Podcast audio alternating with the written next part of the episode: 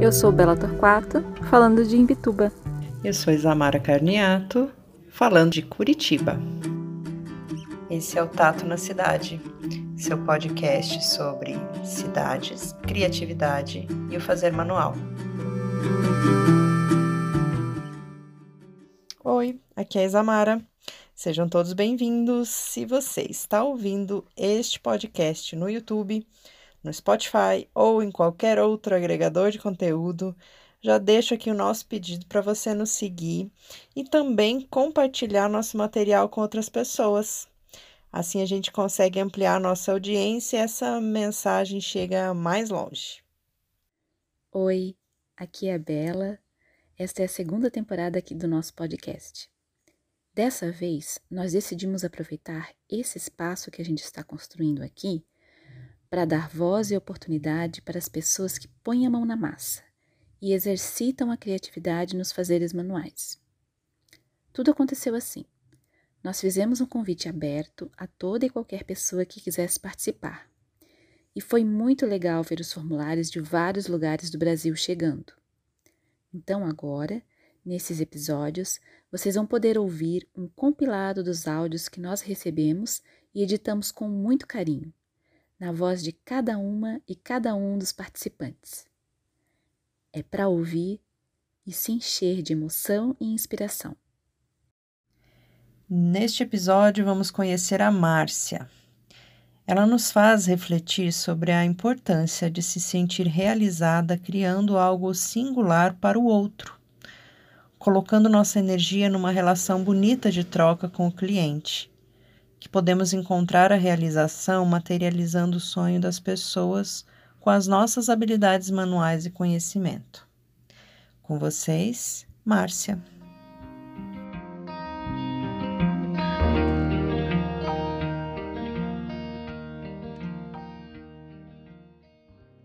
Olá, meu nome é Márcia Zelac Agotani, sou de Curitiba, Paraná.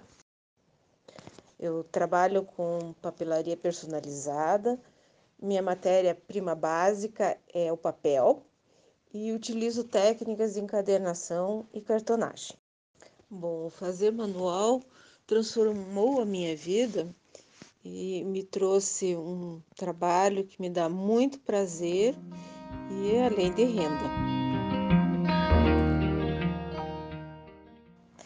É, desde quando eu trabalho com afazeres manuais, acho que é uma coisa que vem desde criancinha, que eu tive muito contato e vivi muito próxima da minha avó e sempre eh, fazia muitas coisas, e crochê e bordado, e costumava fazer álbuns é, com recortes de fotos. Acho que ela era uma é, é, pioneira do scrapbooking. Ela fazia uns álbuns muito bonitos, cheios de flores e de adesivos, decalques que eram usados na época, e eu sempre estava junto com ela acompanhando. Então é uma coisa que vem, vem, vem dentro de mim já desde pequena. Mas mais tarde eu comecei fazendo bijuteria. Tive inclusive uma loja de bijuteria por alguns anos e foi uma parte bem bacana, que eu gostei muito de trabalhar. E depois, mais tarde ainda, que eu fui me enveredar pela, pela papelaria e me apaixonar por toda essa gama de produtos que podem ser feitos com papel e papelão. É, no, com papel, eu já trabalho há quase 20 anos. Então, é uma coisa que, eu, que com certeza eu gosto muito.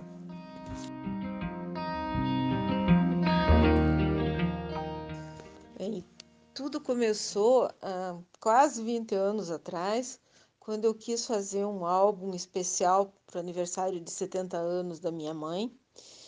E eu queria um álbum que tivesse uma uma folha por ano da vida dela, ou seja, precisava de 70 folhas em que eu ia com, colocar fotos e fatos da vida dela.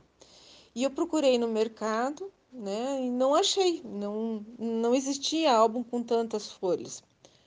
Bom, aí eu resolvi pôr mão na massa e fui fazer sozinha, assim, na época sem internet, sem grandes eh, fontes de pesquisa e meio que na tentativa e erro. E acabei fazendo um álbum para ela, que ficou muito bacana, é, obviamente é, com bastante problemas, né? Agora eu sei que não está tão perfeito, mas que supriu a minha necessidade do momento e a partir daí eu comecei a me interessar em aprender mais e procurar cursos e, e comecei daí o trabalho e daí uma pessoa viu e gostou e me pediu para fazer também e depois foi outra e foi começando assim.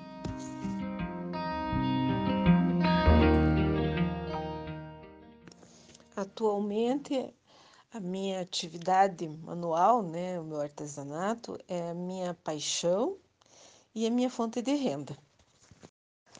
Bom, foram muitos os trabalhos gratificantes que o meu fa fazer manual me proporcionou, é, mas principalmente é, foi ter podido fazer o convite de casamento dos meus filhos. É, as minhas noras bolaram e desenharam as imagens e a gente pôde fazer tudo bem como elas queriam, é, com papel, com tamanho, com imagem, é, bem personalizado, bem como elas sonharam. Então foi um momento bem especial na, na minha carreira, digamos assim. Também fiz alguns convites de formatura bem especiais, inclusive teve um é, que é o meu xodó, que foi cujo fecho era uma engrenagem, era um convite para formatura de engenharia mecânica.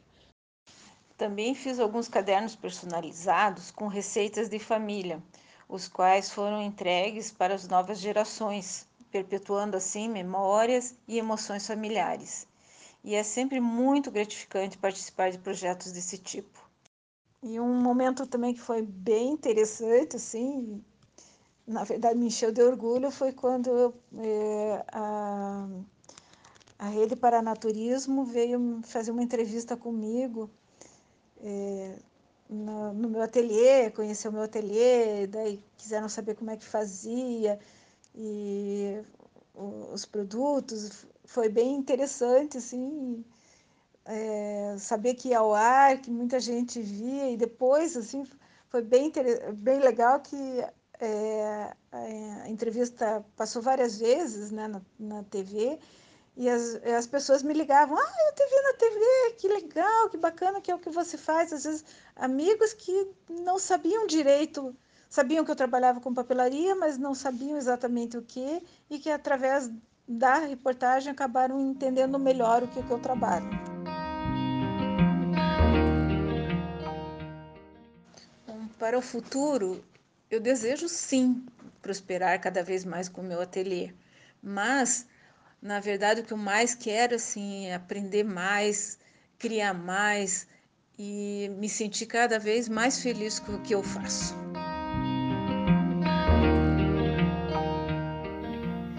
Esse tom suave, quase tímido da voz da Márcia evidencia algumas coisas sobre ela uma pessoa muito sensível e que sorri com os olhos. Se você quer conhecer mais sobre o trabalho da Márcia, entre em contato com ela pelo WhatsApp no número 41 99 973 2175.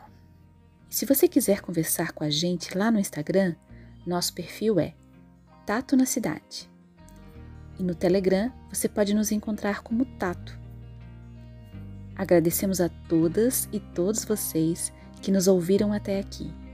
E não deixem de escutar os demais episódios dessa temporada. Até mais!